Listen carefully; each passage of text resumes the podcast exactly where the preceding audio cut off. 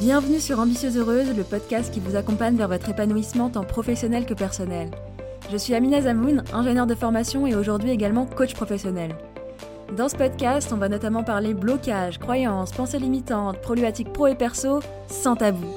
Pour cela, chaque semaine, je vous livre une réflexion, mais aussi des outils concrets à appliquer immédiatement pour évoluer dans votre carrière et trouver votre équilibre de vie. Ça vous dit? Alors c'est parti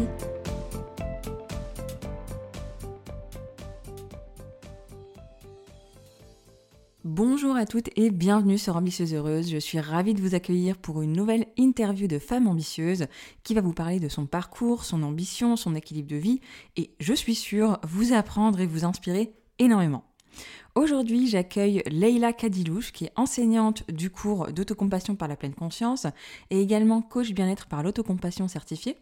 Et la particularité de Leila, c'est qu'elle est également malade chronique et vous allez voir que ça va être hyper intéressant de l'entendre parler de son parcours, d'entrepreneuriat, d'ambition, d'équilibre de vie et tout ça en étant malade chronique.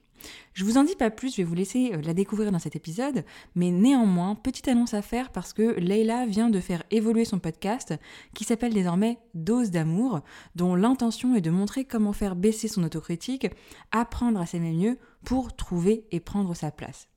Si ce n'est pas beau tout ça, n'est-ce pas Et même essentiel.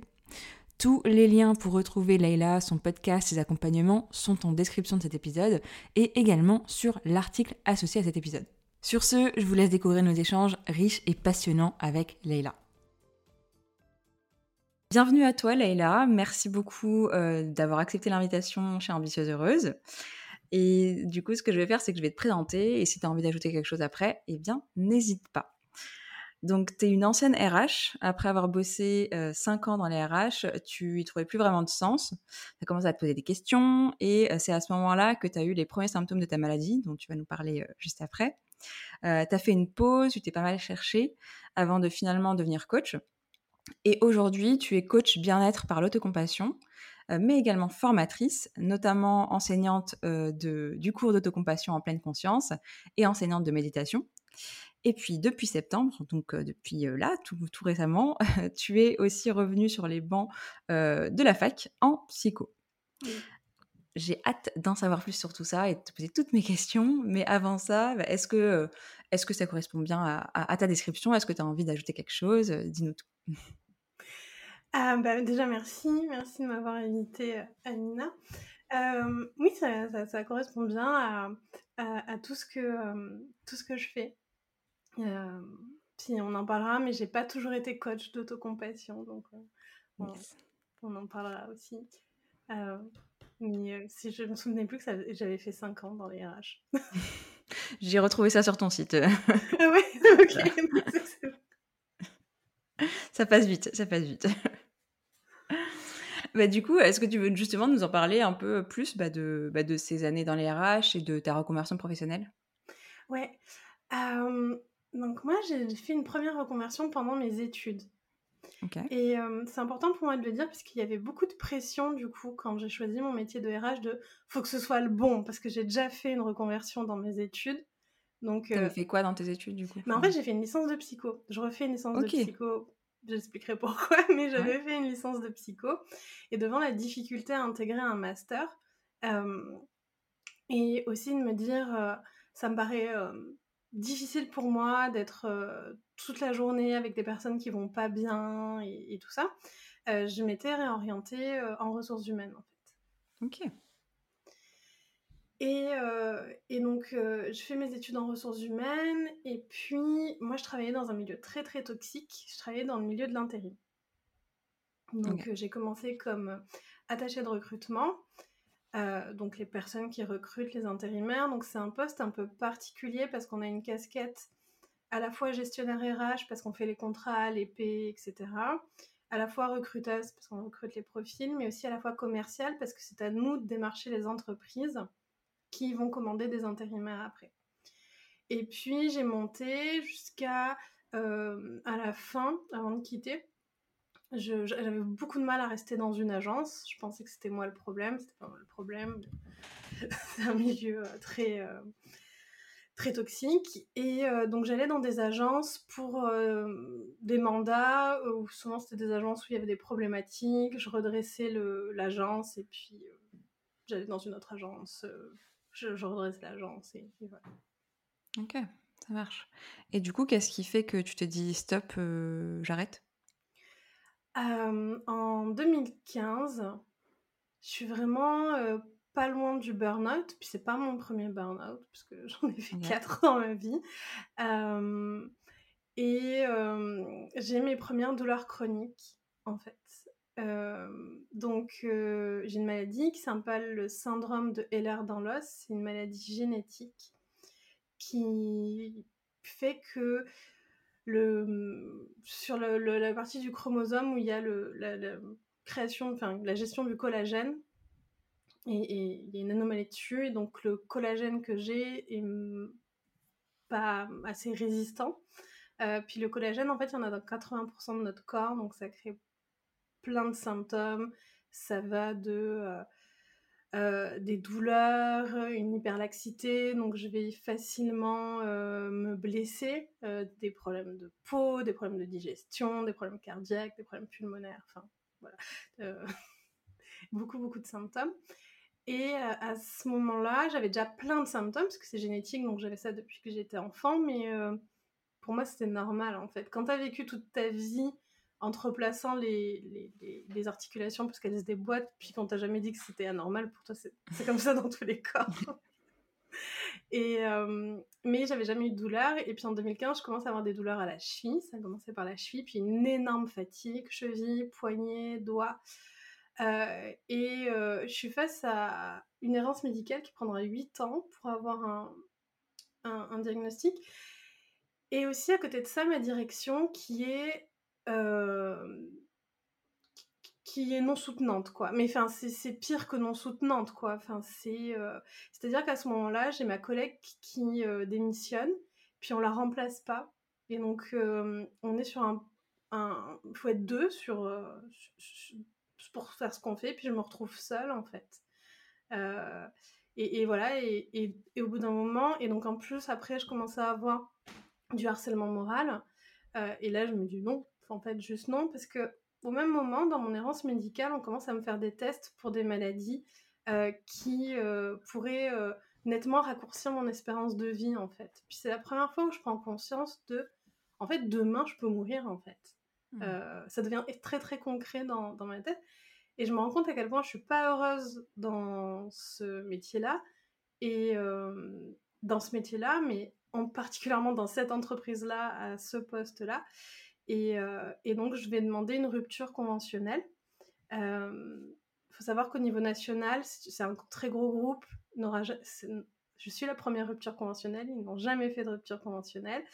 je vais demander une rupture conventionnelle. On va me dire non. Je vais dire, ben, vous avez un choix. C'est-à-dire que soit on fait une rupture conventionnelle, soit je me mets en invalidité, puis vous pourrez pas me licencier euh, aussi facilement. Euh, mais en plus de ça, on va au prud'homme pour toutes les choses illégales que vous m'avez forcé à faire sur ça et hmm. sur ça et sur ça.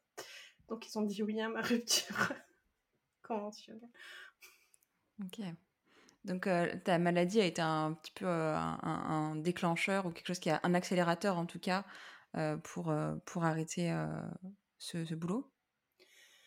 Ouais, je, je, pense que je, je, me demande si je ne serais pas toujours si j'avais pas eu ma maladie. En fait. Je pense que j'aurais pas passé ma carrière, mais je pense que ça m'aurait pris beaucoup plus de temps pour atteindre mes limites en fait.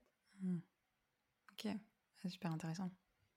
Et, et, donc à ce moment-là, juste pour reparler de ta maladie, tu sais pas euh, exactement ce que tu as à ce moment-là. Tu sais même pas du tout. Enfin, tu sais juste qu'il y a un problème.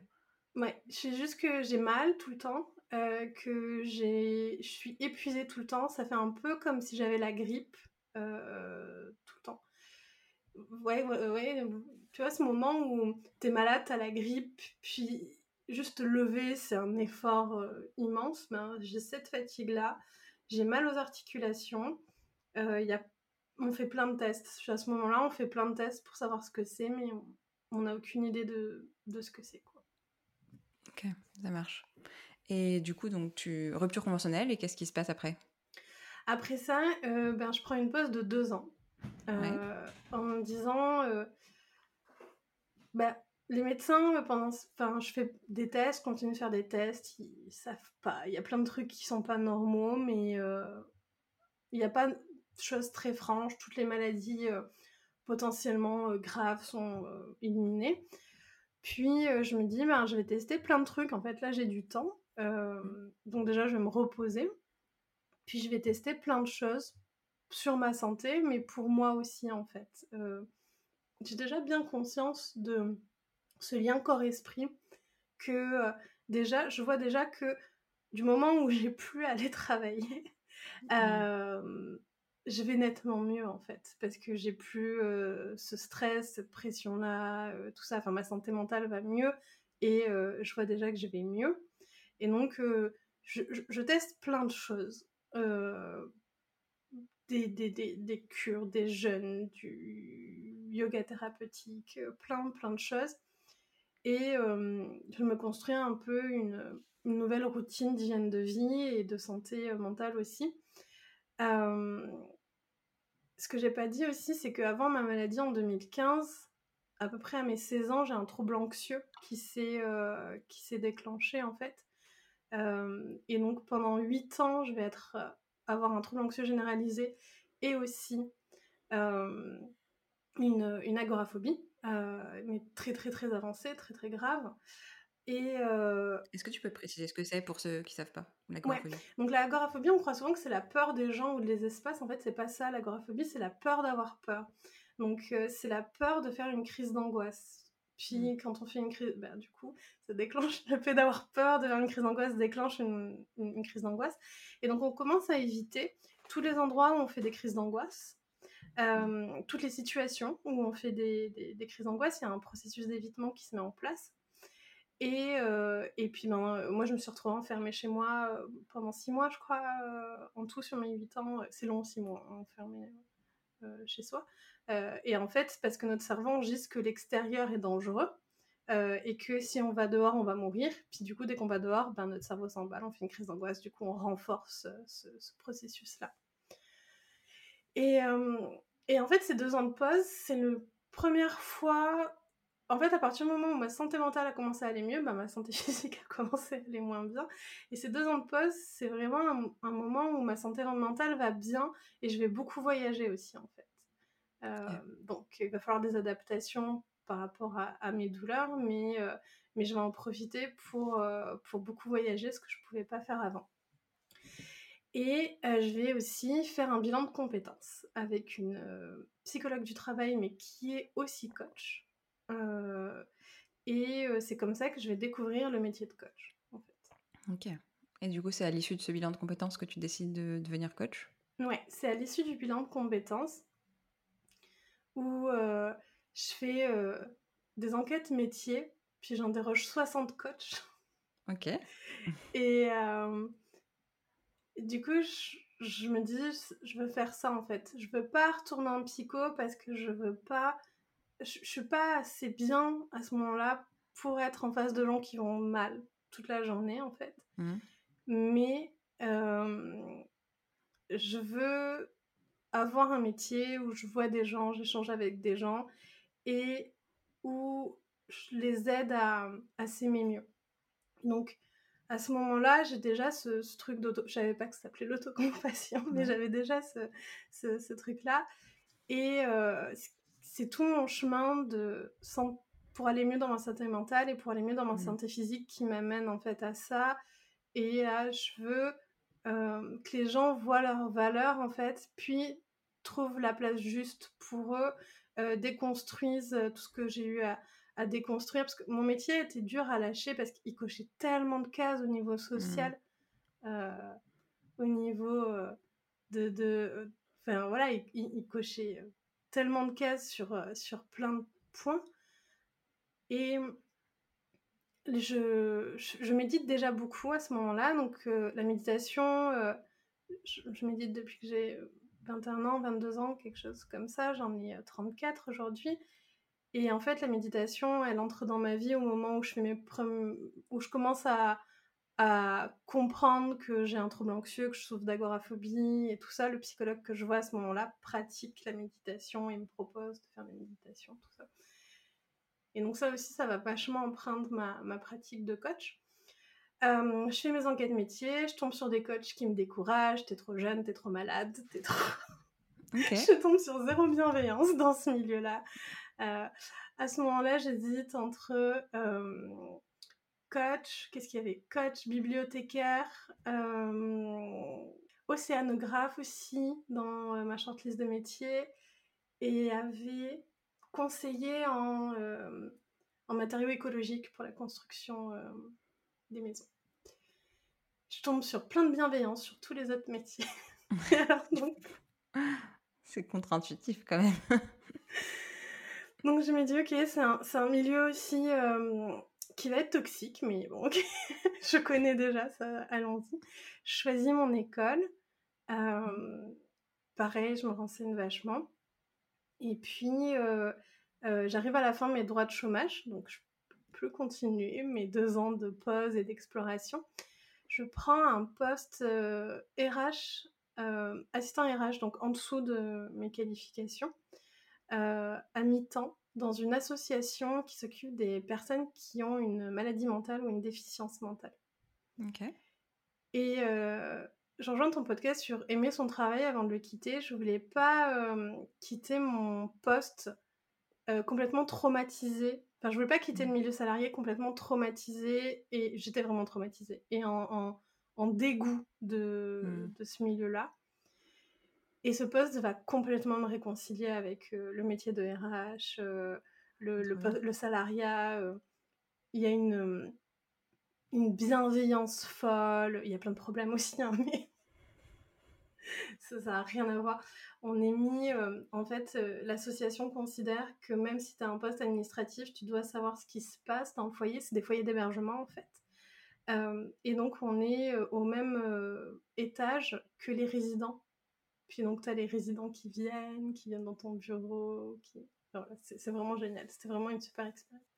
Et à côté, je fais ma formation de coach. Ok, donc tu as ton job de RH à mi-temps et ta formation de coach euh, à côté. Ouais. Et ça dure combien de temps, ça, du coup? Ça, ça dure 18 euh, mois, je crois. Ok. Parce que ma formation, elle prend un peu plus de temps, puisqu'à la pause de l'été entre, où mmh. pendant les deux mois d'été, il n'y a pas de cours. Ça doit être ça, ça doit faire 18 mois à peu près.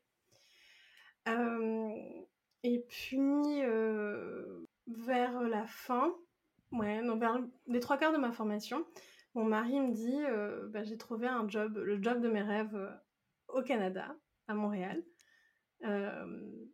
et, j'y vais. et donc la question c'est est-ce que moi j'y vais avec lui ou, mm. ou, pas? Et puis je décide d'y aller. Et j'ai très peur. Je suis jamais allée à Montréal de ma vie. Je suis déjà allée au Québec. Je suis jamais allée à Montréal de ma vie. j'étais en train de poser plein de pions pour. Bah, j'avais déjà commencé mon activité en fait, puisqu'on ne part pas de suite. On attendra nos visas neuf mois. Neuf mois à se dire. En fait, à partir du moment où on avait les visas, il fallait qu'on parte dans les 15 jours.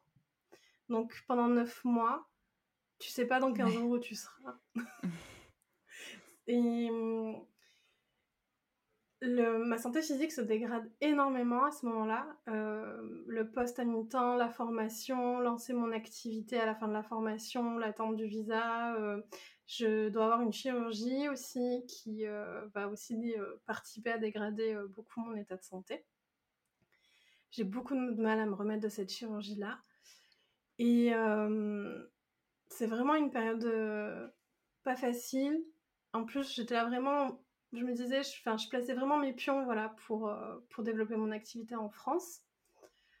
Euh, et au final, euh, venir habiter ici, je pense, sera la meilleure décision de, de ma vie.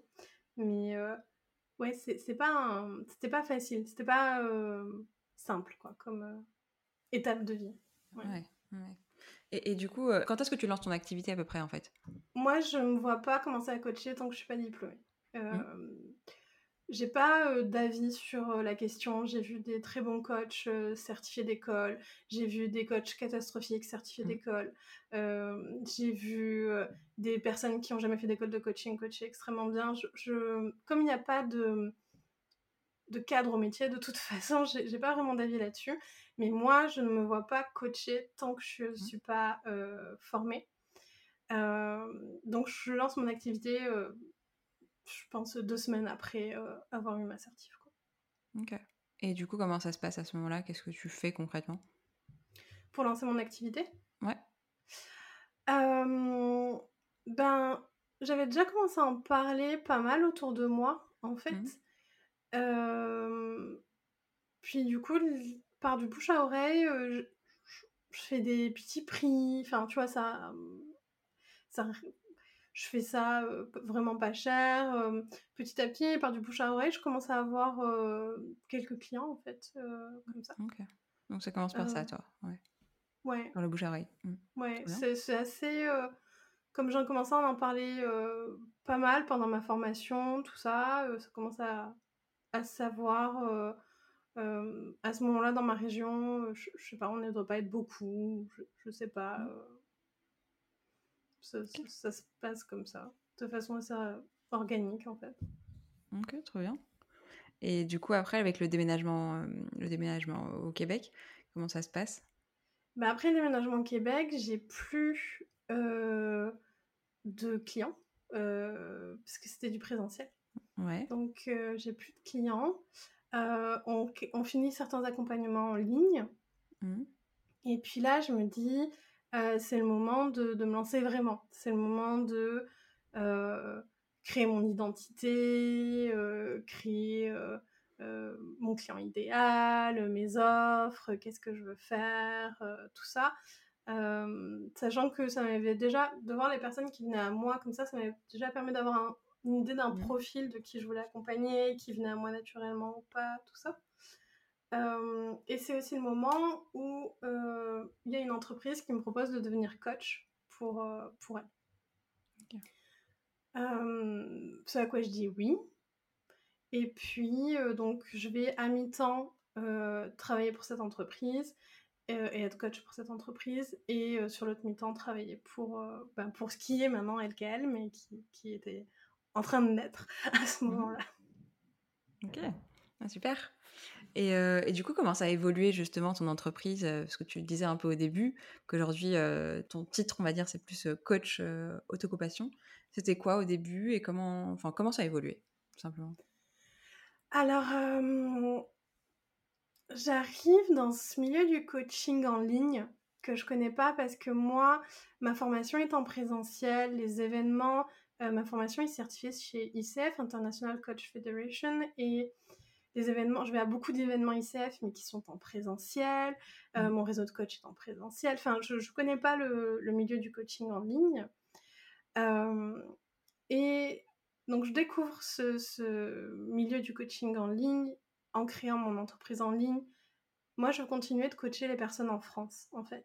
Ça m'intéresse vachement parce que je connais pas encore la société québécoise, je connais pas encore les codes québécois, parce que tout simplement j'ai du mal à comprendre les Québécois, donc je ne vois pas les coacher.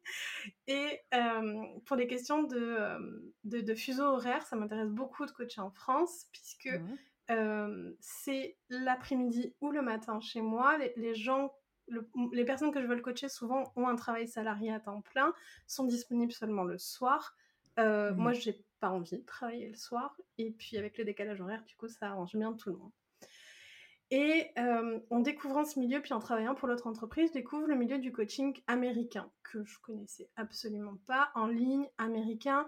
Donc dans ce milieu d'ICF, c'est des personnes qui sont souvent euh, très certifiées, qui ont beaucoup d'expérience de coaching, tout ça. Là, je découvre des gens qui se placent en experts avec moins d'expérience, qui ce milieu du coaching à l'américaine aussi, euh, très différent je trouve du milieu français, où euh, l'ambition est vraiment sur le chiffre d'affaires en mmh. fait, et euh, sur le, le, il y a un dédouanement du coach en fait. Si les gens font ça, c'est pas ta faute.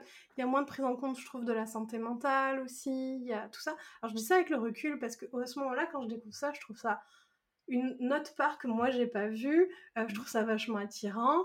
Euh, tu vois, bah oui, tu peux euh, facturer des coachings 10 000 euros, puis ça montre juste que tu as plus de valeur, enfin, tout ça.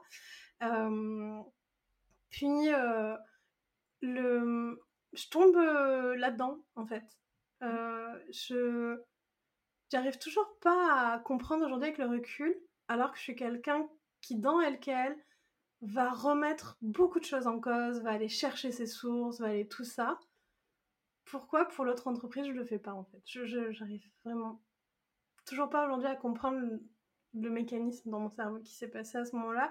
Et alors que je suis quelqu'un qui a toujours été proche du bouddhisme et de la, du non matériel et de euh, tout ça, comment je vais me laisser happer par cette course au chiffre d'affaires, à, à, tout ça en fait Je pense que c'est profondément euh, humain quoi, mais, euh, mais même aujourd'hui, j'ai pas la réponse encore.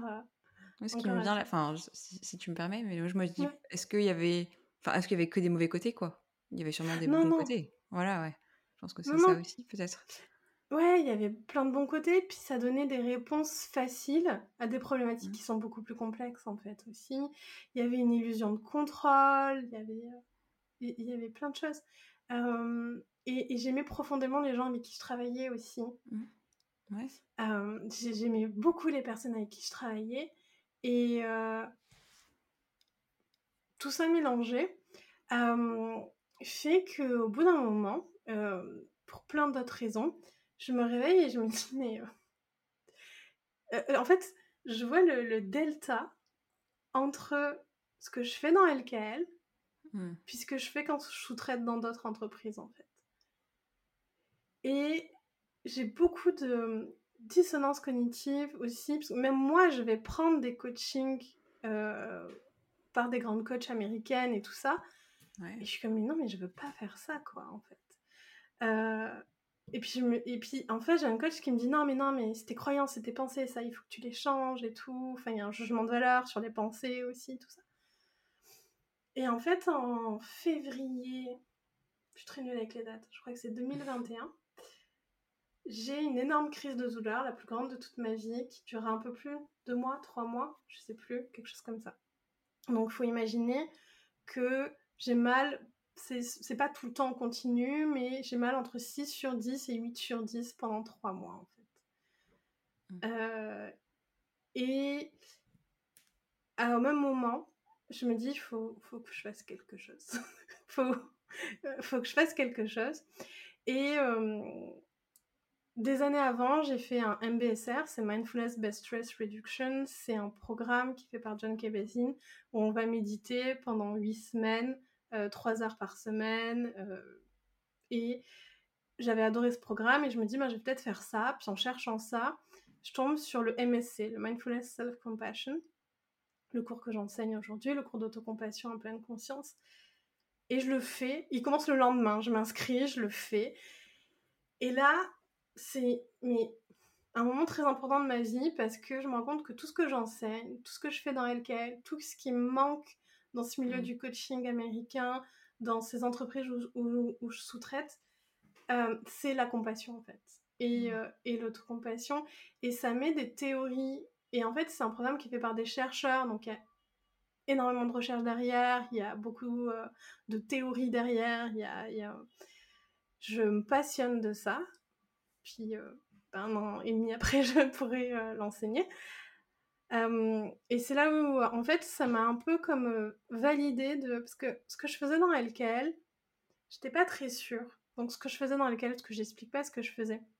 Mmh. j'accompagnais les personnes, j'accompagne toujours, les personnes à accepter leurs différences et à trouver leur place.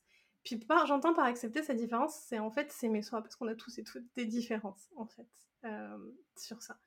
Et donc, c'est des profils qui vont se sentir pas à leur place, penser qu'ils ont un problème, que euh, qui, est une différence marquée par la société euh, ou non, et donc à, trouver sa place. Et donc ça amène beaucoup d'amour de, soi, forcément de confiance en soi, et, mais aussi surtout de sérénité. Parce que ce sont des profils très stressés quand on se pense quand on pense qu'on est inadéquate et qu'on ne se sent pas à sa place, ça génère beaucoup de stress. Mais tout ça, je l'avais fait en mélangeant plein de de, choses que j'avais apprises en fait, euh, toujours sourcées, toujours c'est ce côté science qui est très important pour moi. Euh, mais je voyais bien que ça fonctionnait très bien sur les gens et tout, mais j'étais pas sûre de ce que je faisais. Alors qu'à côté, quand je sous-traitais, il y avait, on me disait c'est ça, puis c'est sûr, puis du coup, il y avait une certaine euh, autorité en fait sur ça. Et en découvrant ce cours MSC, je me dis waouh, il y a plein de recherches en fait sur ce que je fais, ce que j'ai mis en place euh, en croisant des, des, des, chercheurs, en croisant des, psychologues, en, construisant ça. En fait, euh, il y a énormément de recherches là-dessus en fait. Euh, et, et c'est carré, et voilà pourquoi ça fonctionne. Et voilà pourquoi ça fonctionne sur tout le monde, en fait, puisque l'autocompassion fonctionne sur tout le monde. Alors, le chemin et les pratiques qui mèneront à ça, non, c'est pas les mêmes pour tous, mais l'autocompassion fonctionne sur tout le monde. Et donc à ce moment-là, euh, ouais, c'est vraiment, tu vois, le, smiley avec le cerveau qui explose, quoi, c'est, c'est vraiment ça. Et c'est marrant parce que, sauf si je me trompe, mais quand tu as fait ce, du coup, cette, quand tu t'es inscrite, à ce moment-là, c'est aussi un moment où ta maladie venait un petit peu toquer à ta porte, quoi. Ouais. Ah, moi, mon corps, c'est c'est l'avantage de ma maladie, pour moi, dans mon expérience de vie, parce que c'est pas la même mmh pour tous les malades chroniques, c'est que ma maladie, c'est toujours, toujours un rappel à l'ordre pour moi d'être alignée, mmh. de prendre soin de moi. J'ai pas le choix en fait. si j'écoute pas, en fait, donc dans le cerveau, la zone qui gère la douleur, c'est la même qui gère les émotions, comme la colère, euh, le stress euh, ou la tristesse. Donc la douleur, elle s'accompagne toujours d'une émotion de ce spectre-là, en fait. On n'est jamais euh, hyper heureux quand on a mal. Et ça marche dans les deux sens. C'est-à-dire que si on vit du stress, de la colère, de la tristesse, ça peut déclencher des douleurs aussi physiques. Et c'est une zone dans mon cerveau qui est hyper active de par ma maladie, en fait. mais aussi, donc, quand je vais vivre trop d'émotions de ce spectre-là, ça peut déclencher des, crises euh, de, douleur. Et je sais, j'imagine, j'aurai jamais la réponse, mais que c'est ce qui s'est passé en fait pour cette très mmh. longue crise qui a duré, euh, qui a duré trois mois. Ma maladie va, toujours venir taper à ma porte si je euh, je m'écoute pas à un moment donné. Toujours. Mmh, c'est joli, je trouve, de dire ça comme ça. ouais, mais je pense que c'est vrai pour tout le monde en fait que notre mmh. corps va venir nous rappeler à un moment donné. C'est juste que moi d'une j'ai pas le choix, je peux pas ne pas l'écouter euh, et je pense que c'est beaucoup plus rapide que si j'étais pas malade, ça prendrait peut-être 10 ans, tu vois. Super intéressant. Et du coup à ce moment-là, tu vas changer justement la façon euh, de coacher, ta façon de coacher. Enfin, qu'est-ce qui va changer dans ton entreprise euh, à ce moment-là? À ce moment-là, je vais euh, partir en retraite en silence, déjà. Pendant une semaine, euh, au fin fond euh, de la forêt québécoise. parce qu'à ce moment-là, moi, je vais pas bien physiquement, en fait.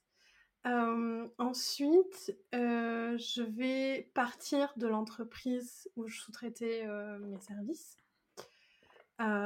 et après, je vais aller un mois en France pour me ressourcer auprès de ma famille, de mes amis, tout ça, qu'en plus avec euh, la pandémie, j'ai pas vu depuis un moment. Euh, et quand je vais rentrer, je vais me rendre compte que je suis vidée en fait, physiquement, émotionnellement, euh, tout ça, je suis vidée après cette crise de douleur de trois mois. C'est épuisant d'avoir mal tout le temps pendant trois mois. à ce moment-là, dans lequel j'ai une équipe, on est cinq dans lequel des personnes qui vivent pas que des LKL, mais quand même trois quarts de leurs revenus. Euh, euh, et je vois qu'on vend moins aussi. Parce que je suis pas là, parce que je suis fatiguée, parce que je sais pas ce que je veux faire, parce que j'ai pas de clarté, parce que il y a une crise aussi dans le milieu euh, du coaching, on n'en parle pas assez, mais il y a une crise, enfin c'est une bulle, ça a explosé aussi. et donc je décide que je veux pas que, même si les personnes avec qui je travaille, elles sont freelance, elles sont pas salariées, je veux pas qu'elles se retrouvent sans rien en fait. Tu vois, même si je leur dois rien, même si légalement je leur dois rien, je, je veux pas ça. Et donc je leur dis que en janvier, on... je vais arrêter. J'arrête, je prends une pause, je vais vivre des bénéfices de l'année dernière et que je vais leur redonner une partie pour qu'elles elles aient plusieurs mois d'avance aussi pour pouvoir se retourner, retrouver, voir ce qu'elles veulent faire. Donc, donc je vais faire ça. Elles vont partir avec trois mois complets de, de rémunération. deux ou trois mois? Trois mois. Trois mois de rémunération. Et puis, moi, je vais partir avec huit. et je vais prendre une pause. je vais moins que ce que je pensais, parce qu'au final, je vais, sans euh, me questionner sur l'argent, euh, voir qu'est-ce que je veux faire. Donc, je veux de pouvoir enseigner ce cours, ce, mmh. cours de... Donc, je vais faire ben, ce qu'il faut pour pouvoir enseigner ce cours. La formation est assez longue, demandante. Je vais donner plein de coaching gratuits. parce que je trouve que c'est important que ce soit accessible à tout le monde. Puis là, j'ai pas besoin d'être rémunérée, donc je vois pas vraiment pourquoi je me ferais payer. Je vais donner des coachings payants aussi, parce qu'à un moment donné, je vais avoir besoin d'argent pour voyager, parce que je vais vouloir voyager. Je vais donner mon premier cours euh, d'autocompassion en pleine conscience. Euh, qu'est-ce que j'ai fait euh, bah, C'était cette année en fait. Hein. Qu'est-ce que j'ai fait Je me suis occupée de ma santé aussi, donc il y avait beaucoup souffert de ces trois mois. J'ai retesté plein de choses, j'ai trouvé plein de choses qui marchaient pour moi. Aujourd'hui, ma santé a jamais été sincèrement aussi bien. Euh, avec mon mari, ça fait 15 euh, ans qu'on est ensemble. Je crois que c'est la première fois qu'il me voit autant aller bien, quoi. Et euh, je vais me dire que, en fait, moi, je, veux vraiment amener tout ce qu'on se connaît là aujourd'hui sur l'autocompassion. Il y a très peu de ressources en francophonie, vraiment très très peu. Je veux amener, je amener ça en fait, puis je vais tester aussi du coup le coaching en incluant beaucoup plus de principes que j'ai appris dans ma formation d'enseignante d'autocompassion. Et je suis là, mais je veux faire ça en fait. Je veux accompagner les gens, c'est toujours ce que je fais depuis le début, à s'aimer mieux et à trouver leur place. Euh, mais aujourd'hui, je suis beaucoup plus outillée que, qu'à l'époque en fait. Mmh. Euh, et donc là, je travaille, ben, il va sortir pendant qu'on enregistre là, sur euh, ce nouveau podcast qui va parler d'autocompassion. Euh, je veux sortir aussi une formation qui soit associée, tu sais que tu fais en autonomie, mais qui sera à plus bas prix du coup, parce que mmh. je trouve que c'est tellement important l'accessibilité à, ces, euh, à ces concepts-là. Euh, et aujourd'hui, j'ai un point, et donc je reprends mes études de psycho, parce que je pense qu'aujourd'hui, mmh. je vais assez bien pour accompagner les gens qui vont mal. et comme ma licence a plus de 10 ans, je ne peux pas accéder à un master avec, il faut que j'en refasse une. Trop bien. Voilà. La question que j'ai aujourd'hui, c'est euh, est-ce que je veux vivre d'elle mmh. et reprendre des coachings et sous quel format ou, voilà? Ou est-ce que je veux retourner dans le salariat un temps, le temps de mes études? Euh, C'est ma question du moment, je ne sais pas. LKL s'arrêtera jamais. Le, club des platypus continuera d'être là, euh, le, enfin, tout ce que, le, podcast, euh, tout ça, ça continuera. Même quand j'avais pas à travailler, je l'ai fait. Donc ça continuera. Mais est-ce que je veux mon revenu principal? Je je sais pas ça par contre. C'est super intéressant et je trouve ça bien d'en parler et de le dire parce que je pense que dans le milieu de l'entrepreneuriat, on a trop euh, une vision idéalisée des choses où il y a un seul moyen et où c'est juste croissance, croissance, croissance, et où si tu repars dans le salariat, c'est que ça va pas, alors que pas du tout en fait. Ça peut être des allers-retours, ça peut être, enfin, la vie change, on peut, on peut vouloir des choses différentes et c'est, ok. Et je trouve que ça rejoint aussi ce que tu disais quand tu as repris ton job de salarié à mi-temps dans une entreprise beaucoup plus bienveillante, d'avoir fait la paix avec, avec le salariat, parce que c'est pas forcément le salariat le problème, c'est l'environnement. Enfin voilà, c'est je trouve ça super, euh, super beau et, trop bien d'en parler. Quoi. Ouais, c'est vraiment important. J'avais aussi cette vision euh, que le salariat, retourner dans le salariat, c'était un genre d'échec, en mmh. fait. puis, moi, mon entreprise, elle marche bien, on a de la visibilité. Enfin, demain, je ferai un coaching, euh, il sera probablement plein, en fait. mais mon questionnement, il est sur. Peut-être c'est parce que je suis malade chronique, je ne sais pas. Mais mon questionnement, il est sur. en termes d'énergie.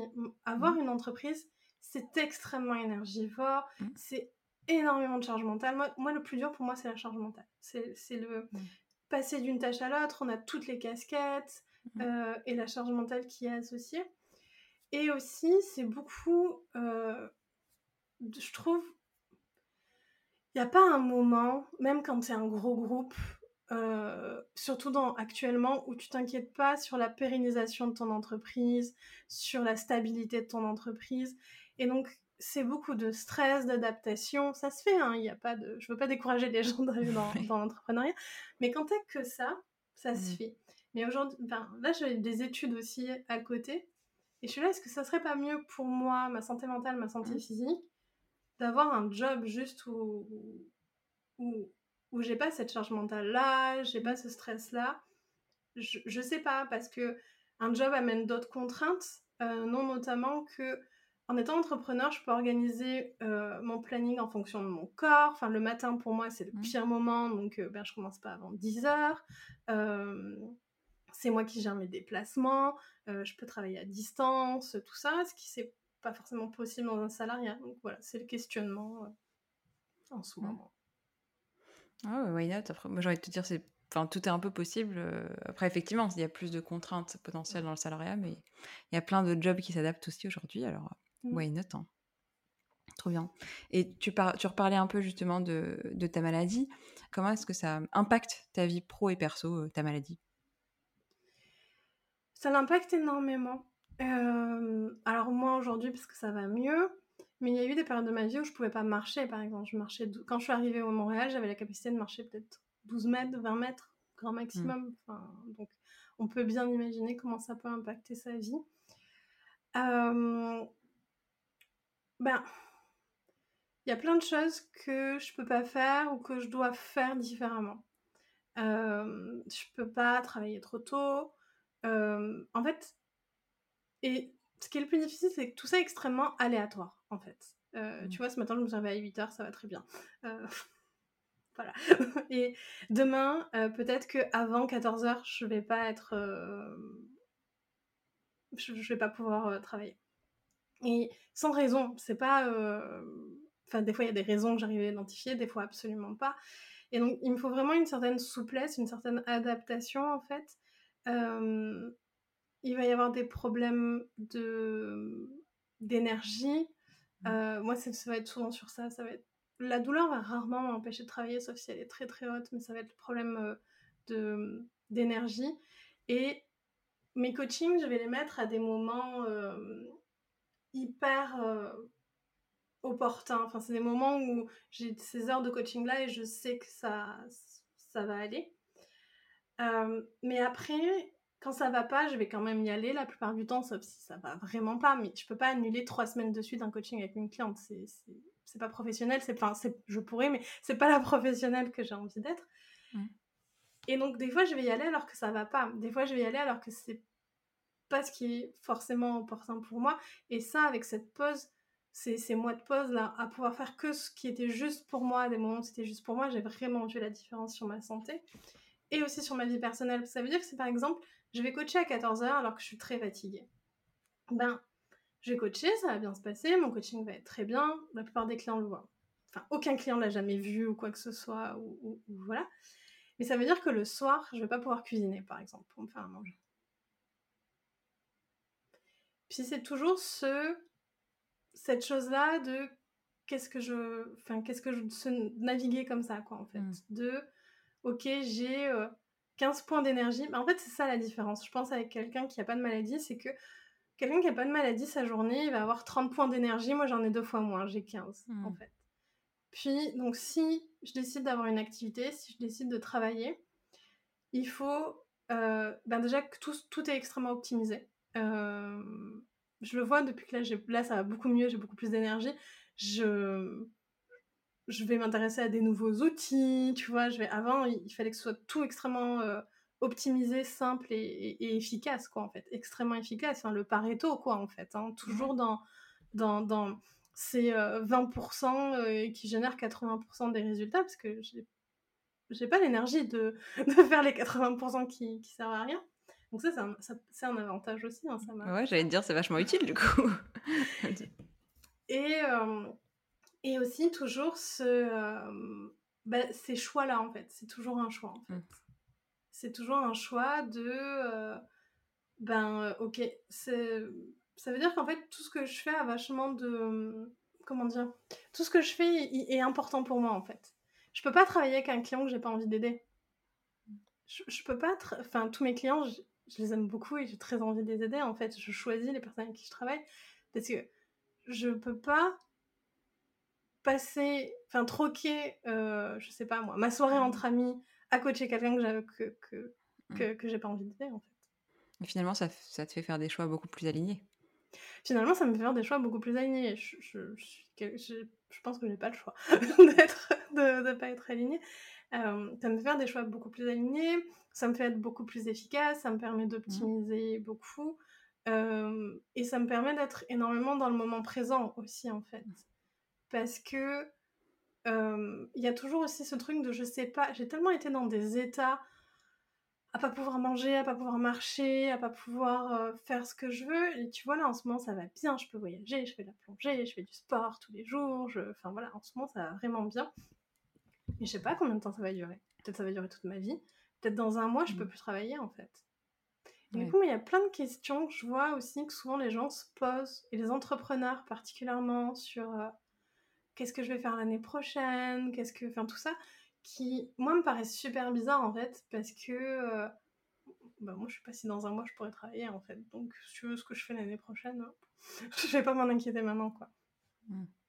Ok, c'est super intéressant parce que tu vois, quand je te, quand je te posais la question, euh, j'avais plus euh, la vision de toi qui allait me parler de toutes les, tous les problèmes en fait que tu rencontres.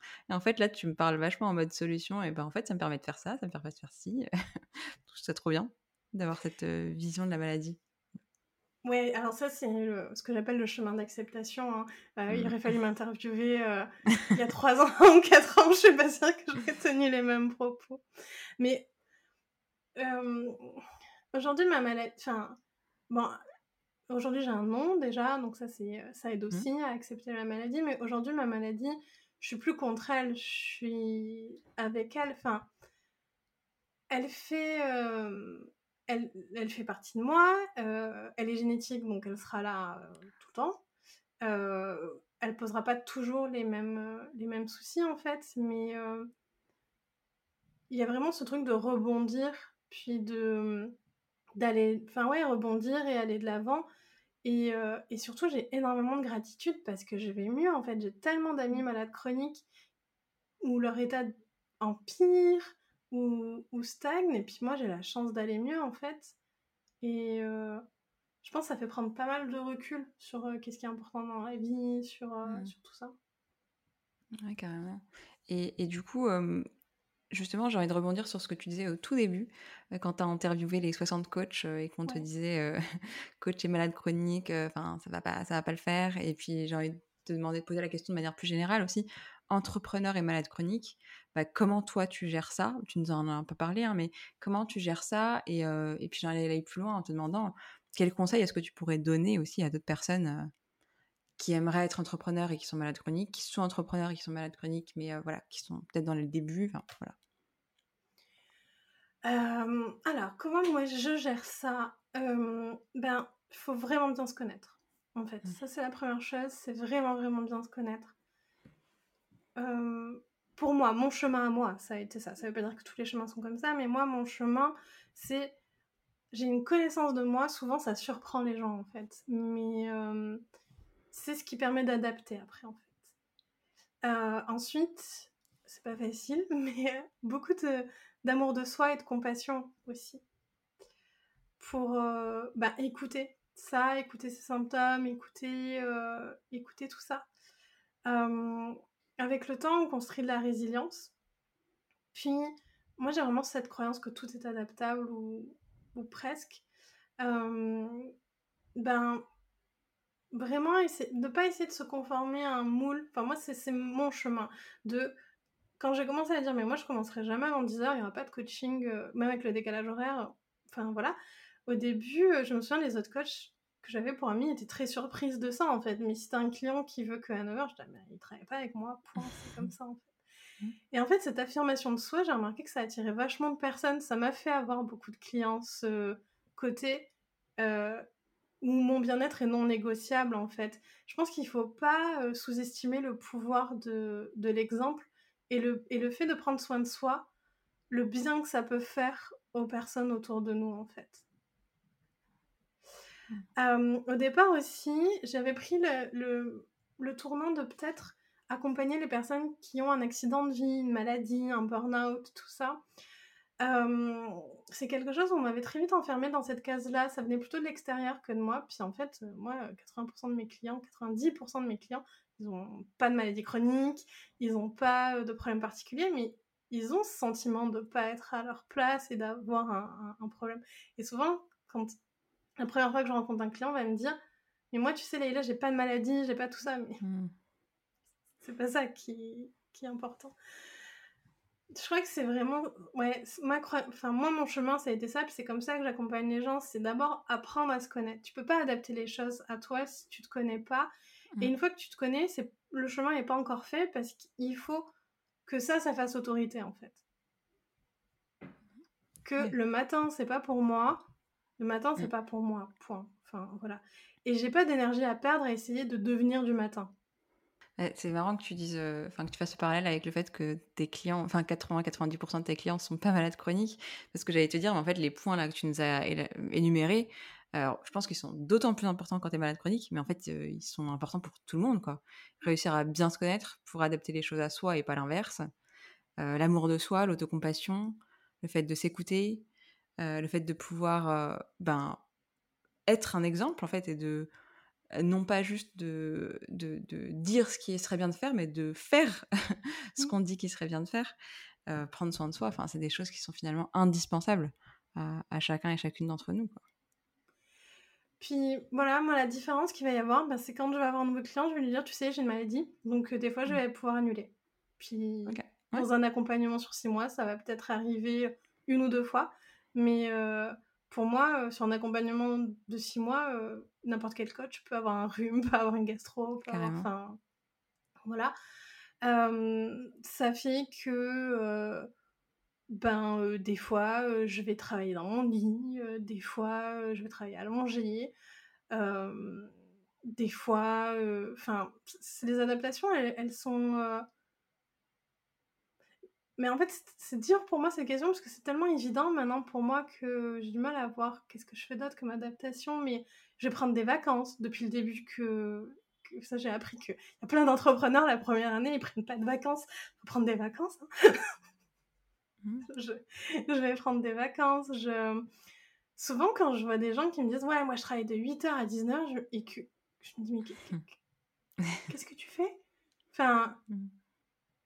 Il y a un problème soit d'énergie, soit d'optimisation, soit d'efficacité en fait. Où tu es censé produire beaucoup plus que, que ce qu'il y a là. Enfin. Euh, c'est vraiment, voilà, c'est toujours cette réflexion de quels sont les, les 20% d'actions qui vont m'amener les 80% de résultats, quoi. Mmh. carrément, je pense que c'est une question que enfin, tous les entrepreneurs se la posent à un moment, mais je pense que toi, tu as dû te la poser beaucoup plus tôt et que ça t'a fait mmh. gagner euh, un paquet de temps et d'énergie, et, et, puis tu as, as, bien raison. Carrément, tu as bien raison. du coup, j'ai aussi envie de te demander, euh, globalement, que ce soit par la dû à la maladie ou pas, euh, quels obstacles est-ce que tu as, as rencontrés et comment est-ce que tu les as surmontés? J'en ai rencontré plein des obstacles. je sais, j'imagine.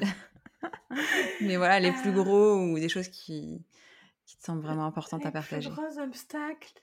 Ouais. Je crois qu'un des. Il y en a plein. Là, ce qui me vient, euh, un des obstacles, ben, garder son alignement. Ça, c'est euh, c'est un des obstacles. Il mmh. ne faut pas minimiser les conditionnements qu'on a, qui viennent des réseaux sociaux, qui viennent des accompagnements qu'on prend, qui viennent de notre entourage professionnel. Mon entourage personnel s'intéresse pas vraiment, s'intéresse à ce que je fais, mais s'intéresse pas forcément au milieu du développement personnel, donc j'ai pas trop de conditionnement de ce côté-là.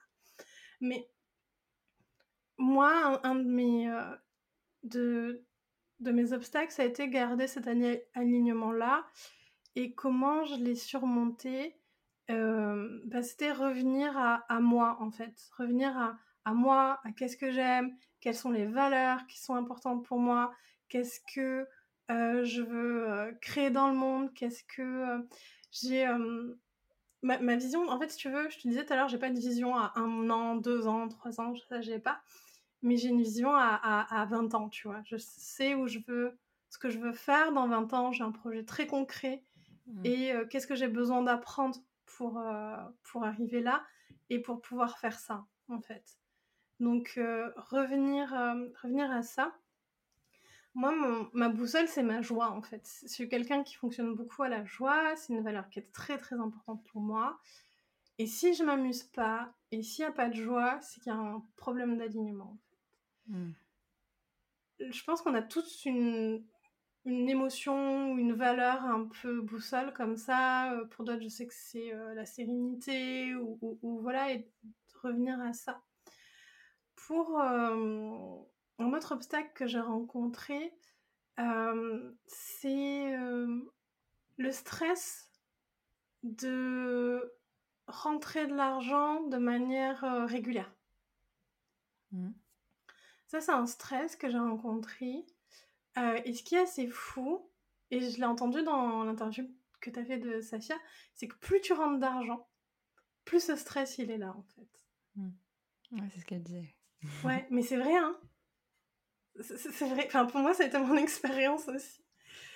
Et en fait, euh, ce qui moi m'a aidé à me dire, mais euh, parce que moi je m'en fous mais donc si on s'en fout pas, je pense que c'est différent, mais dire mais en fait je m'en fous. Enfin, c'est pas ça qui est important. Alors il y a une sécurité hein, qui est importante, mais mmh. on aura toujours euh, un moyen d'avoir cette sécurité financière là en fait. Euh, après c'est plus facile pour moi aussi puisque j'habite au Canada, puis aujourd'hui on est en plein emploi. Donc demain je veux trouver un job, je, mmh. trouve un job, c'est pas un souci. Mais euh, ça a été vraiment travaillé sur moi, sur ma relation à moi à moi de je trouverai toujours une solution. J'ai assez confiance en moi pour me dire que hmm. je trouverai toujours une solution en fait. Puis cette confiance-là, je l'ai de j'ai vraiment c'était vraiment un travail important pour moi de pouvoir me dire je serai là pour moi quoi qu'il arrive hmm. et je trouverai toujours une solution. Puis j'étais tellement éloignée de ça, enfin j'avais une confiance en moi qui était proche de zéro, un autocritique qui était une horreur, et euh, de aujourd'hui pouvoir me dire ça et vraiment le croire, en fait, ça, c'est pour moi, c'est une liberté. C'est vraiment pour moi la définition de la liberté. Quoi. Ouais. Et ce que j'entends là, juste, si je reformule, et dis-moi si c'est ça, mais c'est que tu es devenu une personne de confiance pour toi, en fait. Ouais. Tout comme on fait confiance à d'autres personnes, ben, on se fait pas forcément confiance à soi, mais là, ce que j'entends, c'est ça, quoi. Et en fait, les actions n'ont pas vraiment changé, tu vois entre la différence entre la personne qui pensait que euh, me faire confiance, moi ou les autres, hein, que les autres ou moi-même je me fasse confiance, c'était la pire erreur qu'on pouvait faire dans sa vie, mmh. euh, et la version de moi aujourd'hui qui, euh, enfin, je, considère que, enfin, j'ai confiance en moi, je sais que je serai là pour moi et que je trouverai toujours des solutions. Bah, si tu regardes les, les, actions quotidiennes entre ces deux personnes, il n'y a pas beaucoup de différence en fait. Euh, c'est ta relation à toi, quoi. Ouais, ma relation à moi. Ton, dialogue interne, euh, ouais. ça, quoi. Ouais. vraiment. Et ce qui a beaucoup changé, c'est que quand ça va pas, quand je fais des erreurs, quand je me sens mmh. inadéquate, au lieu de me taper dessus, je suis là pour moi. bah oui, ouais, c'est ça. C'est ça, être une personne de confiance pour ça, versus euh, être quelqu'un qui vient de taper dessus, quoi. Bah, t'as mmh. pas confiance en cette personne. Voilà. Mmh. Je pense que c'est les deux gros obstacles euh, que j'ai rencontrés, ça, puis la mmh. maladie. Le gérer avec la maladie, gérer. Euh, j'ai continué de travailler hein, les trois mois où j'ai eu une crise, de, crise de mmh. douleur. Je me suis arrêtée juste un mois. Donc j'ai travaillé deux mois, euh, adapté avec la maladie. Mais ça, ça n'a pas été le plus difficile, j'ai trouvé.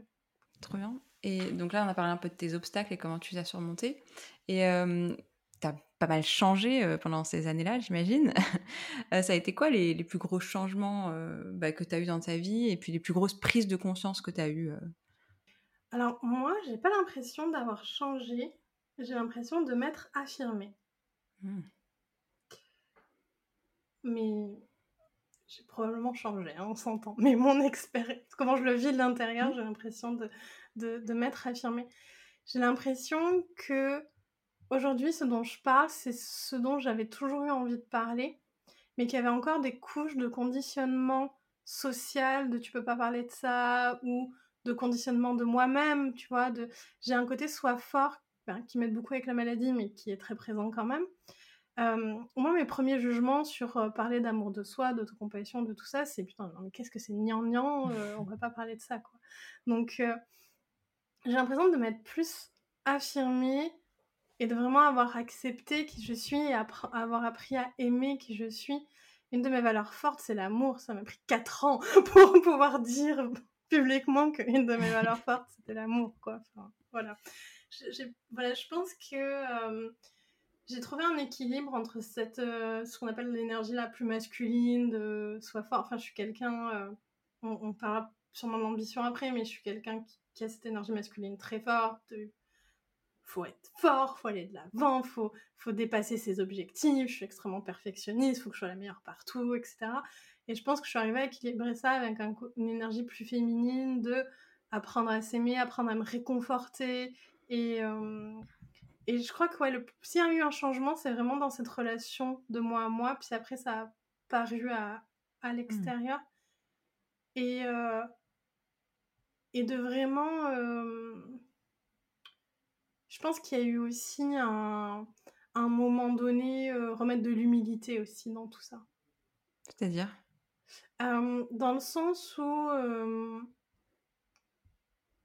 je pense qu'on sait rien et tu veux être sur tes questions, souvent il y a quel conseil tu pourrais donner, puis ma première c'est, mais je sais pas, enfin, j'ai pas de conseils à donner à personne, quoi. Enfin, je peux parler de mon expérience de vie, mais j'ai pas de conseils à donner à personne. Donnerais comme conseil, euh, remettez en doute tous les conseils qu'on vous donne. C'est bien, Laïla, elle est en train d'anticiper mes questions, parce que je lui ai passé mes questions, pour info. c'est ça, mais je, pensais à ça et je pense que c'est pas une posture que j'ai toujours eue, en fait, mmh. tu sais. surtout quand tu commences, que tu vois que le, les, les, gens te font confiance, que mmh. euh, on peut. Enfin, moi, j'ai une communauté en or hein, qui me renvoie énormément d'amour, euh, qui euh, sont absolument pas avares de compliments et, et tout ça. Et, et ça m'a fait vachement bien de remettre euh, l'humilité dans, dans, tout ça. Je crois que c'est le, ouais, un des gros changements qu'il y a eu euh, ces derniers temps. Trop bien. Donc ton conseil, euh, c'est de remettre en, en, question tous les conseils des autres. c'est trop bien. Ouais, mais c'est d'affiner son esprit critique, je pense. Ouais. affiner son esprit critique. puis, méfiez-vous des personnes qui n'ont pas une posture humble. Mmh. Trop bien. Et du coup, tu anticipais aussi une autre de mes questions, parce que tu commençais à parler de l'ambition.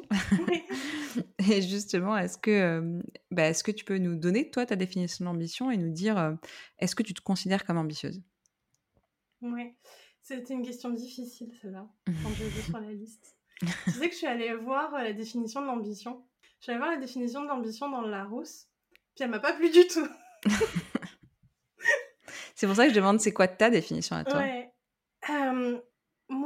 ma définition de l'ambition, ce serait de de pas se contenter du minimum. Ce serait ma, ça, ma définition de l'ambition. Mmh. Puis, pendant très longtemps, j'ai eu un jugement de valeur de les personnes qui sont pas ambitieuses sont des feignants, lâches, slash, euh, tu mets ce que tu veux derrière. Et donc, si je veux être une bonne personne, il faut que je sois ambitieuse. Mmh. Et, et j'ai été très ambitieuse. Euh, un poste à responsabilité, ou tu sais, genre de poste où tu dois porter un costume tout le temps, euh, puis euh, en tant que femme, crever le plafond de verre et, tout mmh. ça. Faire des longues études et tout. puis ça, c'était pas l'ambition qui m'allait. C'était pas, c'était une ambition très matérialiste, proche de la définition de Larousse. La définition de Larousse, c'est je me souviens plus là de tête, mais c'est vouloir euh, euh, de, c'est très axé sur les biens matériels, c'est je me suis un vouloir accéder, vouloir accéder à des biens matériels ou tout ça. Et aujourd'hui, je pense que je suis ambitieuse parce que je veux tout, parce que je veux je peux pas dire que je suis pas ambitieuse en reprenant des études de psycho, ayant une entreprise, étant malade chronique, vivant dans un autre pays serait mentir que de dire que je suis pas ambitieuse. Je suis ambitieuse. Quand j'ai décidé que je voulais quelque chose, je vais tout mettre en. tout, mettre tous les moyens qui sont à ma disposition pour, euh, pour arriver à, à ça. Hmm. Euh, et je pense qu'il n'y a rien de mal à être ambitieux, parce que ça peut être jugé aussi. Et je pense que aussi, il n'y a rien de mal à pas être ambitieux, en fait. Là, tu parles de ton ambition aujourd'hui. Et tu parlais de ton ambition à l'époque, à une époque où tu n'étais pas vraiment alignée, en fait. Et j'ai envie de te demander, c'est quoi la différence, à ton avis, entre les deux? La différence, c'est l'objectif. C'est-à-dire qu'avant, mon ambition était au service de choses que je pensais qu'il me fallait, mmh. ou qu'il fallait que je coche, ou qu'il fallait que j'ai. alors qu'aujourd'hui, mon ambition, elle est au service de ce que j'ai vraiment envie. Yes, c'est les raisons, en fait. Ouais l'espèce de machine de guerre qui se met en place pour arriver à, ça, c'est la même. Mais euh, la différence, je crois qu'aussi que quand on a une ambition qui n'est pas alignée, on peut faire du mal et écraser beaucoup de choses sur notre passage en fait. Euh, parce que la raison n'est pas alignée, mais du coup, dans un sens, le chemin va pas être aligné euh, non plus en fait. Alors que j'ai l'impression, dans mon expérience, que comme la raison est alignée, ça crée un cercle vertueux. En fait, le chemin crée un cercle vertueux aussi. Quoi. Ouais, carrément. Moi, j'ai l'impression vraiment que c'est ça. Quoi. Dans, ce, que tu décris, c'est que les raisons sont complètement différentes. Le pourquoi est-ce que tu fais les choses. Et, et puis aussi, enfin, bah, l'autre élément qui est vachement différent, c'est bah, ta connaissance de toi. Quoi. Mmh. ton ambition, elle te sert toi aussi. Quoi. Mmh. tu t'écoutes dans tout ça. Et oui, tu vas mettre tout ce qu'il faut euh, en place pour y arriver, mais sans jamais euh, faire du mal en fait, te faire du mal et faire du mal aux autres. Mm. C'est important. Cette question, je, l'aime bien et je la pose à chaque interview parce que je pense qu'on a trop une mauvaise définition de l'ambition et, et, ça, je pense que ça vaudrait le coup de s'autoriser à aller vers son ambition à soi euh, et que ça ferait beaucoup de bien en fait, tout simplement. Ouais, je pense que le, je sais plus qui, euh, je lisais un article la dernière fois, il y avait écrit. Euh, le, monde n'a pas besoin de, a plus besoin de personnes ambitieuses, a besoin euh, de personnes compatissantes, quelque chose comme ça. Et j'étais pas d'accord. Euh, parce que ça oppose encore que mmh. si t'es compatissant, t'es pas ambitieux, ça n'a rien à voir. Euh, le monde a besoin de personnes ambitieuses, mais des personnes ambitieuses qui sont alignées avec leurs valeurs en fait. Mmh. je pense que j'ai vraiment cette croyance, je peux me tromper, mais qu'il y a très peu d'êtres humains dont les valeurs, c'est l'exploitation, c'est euh, euh, faire du mal aux gens, c'est tout ça. D'accord. Et, et, je pense que c'est juste qu'on est beaucoup à se tromper sur les raisons de, de notre ambition. Mm. Mais euh, je vois plein de projets où, bah, projets écologiques, projets humanitaires, tout ça, où heureusement que ces personnes-là ont eu de l'ambition, en fait. C'est clair. Sur, euh, sur ça. Et je pense que euh, on a besoin de personnes ambitieuses, compatissantes. Mmh, carrément. Ouais, l'un ne va pas sans l'autre, en fait. Et tu disais, effectivement, on peut se tromper, et je trouve que on s'autorise pas, en fait. On se trompe pas, en fait. On respecte pas ses valeurs, on va faire des choses qui vont justement euh, créer une dissonance cognitive, et c'est aussi ça, des fois, les rappels à l'ordre, de se dire, bah non, en fait, ça, ça va pas. Donc c'est ok de se tromper et, de se rendre compte en fait ce dont on a besoin c'est juste euh, s'autoriser à, à s'écouter, si je reprends un peu tes mots, à s'écouter, à se connaître et, et ensuite à aller vers son ambition. Exactement. Et, et, je pense que le, dans le programme, un de mes programmes de groupe, Cocoon, on passe les deux premiers mois juste à apprendre à se connaître en fait. Mmh. Puis souvent, les, clients et les clientes sont un peu frustrés parce qu'ils veulent aller dans l'action, ils veulent euh, savoir déjà euh, où est leur place, quelle est leur place. je suis là, mais en fait, vous allez vous tromper. Si, si on ne prend pas ce temps d'exploration de soi, mmh. vous allez vous tromper. Et, euh, et, et, comme on s'est tous et toutes trompés en fait. Euh, mmh. En soi, et comme ils se sont déjà trompés plusieurs fois, souvent quand ils viennent me voir. C'est vraiment important avant de s'autoriser de, voilà d'aller à l'intérieur et d'aller voir qu'est-ce qu'il y a là et, euh, et qui je suis et, et, qu'est-ce que j'aime et qu'est-ce qui est important pour moi. Et même si on fait ça, on va quand même se tromper parce qu'on ne peut pas apprendre si on se trompe pas. Mmh. C'est clair. Ça me fait rire parce que je, je viens de démarrer un accompagnement euh, la semaine dernière là, pour apprendre à s'auto-coacher. Et en fait, euh, la première séance, c'était vraiment apprendre à s'écouter en fait. Avant même d'apprendre à se connaître, c'est apprendre à s'écouter. Juste, je m'écoute, j'écoute ce qui se passe dans ma tête, les jugements aussi que j'ai sur moi, j'écoute. Et il y a la majorité des filles qui voulaient aller, enfin certaines qui voulaient aller plus vite, quoi, qui voulaient passer à l'action. Mais je pense que comment est-ce qu'on peut passer à l'action si on ne sait pas qui on est, si on ne sait pas ce qu'on veut, si on ne s'écoute pas? Compliqué. Ça, c'est sûr qu'on va se tromper à, à 10 000 Et quand on va se tromper, on va même pas s'écouter pour réajuster le tir. Donc, euh, donc yes. Enfin, moi, j'appelle ça la pleine conscience. Euh, du coup, enfin, c'est s'écouter. Mmh. pour moi, c'est la définition de la pleine conscience. Parce que la pleine conscience, c'est pas méditer. Hein. C'est pas toujours. Euh, c'est pas que on accède à la pleine conscience que par, par la mmh. méditation. Il y a plein d'autres façons de le faire. Et je crois que c'est ce qui m'a le plus aidé dans ma vie, en général, tu vois. Mmh. Le, cette capacité à observer ses pensées, ses émotions, ses sensations. Euh, c'est tellement mmh. riche de d'enseignements de plein de choses. Ouais, c'est la base en fait. Hein. Comment est-ce qu'on veut euh, ajuster les choses et se comprendre si on s'écoute pas? C'est pas possible. Merci beaucoup Leïla pour tout ce que tu as partagé. On a beaucoup parlé. ça va faire un long épisode, mais c'est, mais c'est top. J'espère que vous avez un petit café ou un petit chocolat avec vous. Euh, avant de se laisser, est-ce que tu as un petit mot de la fin, euh, citation de la fin, enfin ce que tu veux, un petit mot de la fin pour les auditrices du podcast euh... bah Merci déjà de m'avoir invité. Je parle beaucoup. euh un petit mot de la fin. Il y a une question que j'aime beaucoup et j'aimerais mmh. bien euh, laisser les auditrices d'Ambitieuse Heureuse sur cette question-là. C'est la question d'autocompassion par définition. Quand dans les cours que je donne, si les personnes elles repartent ne, serait-ce qu'avec ça, c'est bon, mon, job est fait. C'est euh, de quoi j'ai besoin. Mmh. Je pense que écouter des épisodes, partager tout ça, c'est hyper hyper important. Euh, mais il faut le coupler aussi à de quoi moi j'ai besoin. De quoi j'ai mmh. besoin.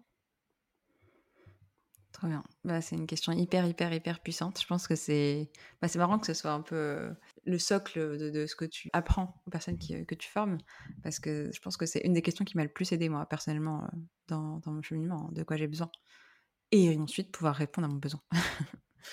Donc, trop bien. Merci beaucoup pour cette belle question de fin que je vous invite à vous poser du coup. Merci encore à toi Leïla pour, bah, pour tous ces partages et ces échanges qui sont hyper riches. Euh, j'ai appris plein de choses sur toi. Je savais déjà plein de choses, mais j'ai appris encore plein de choses.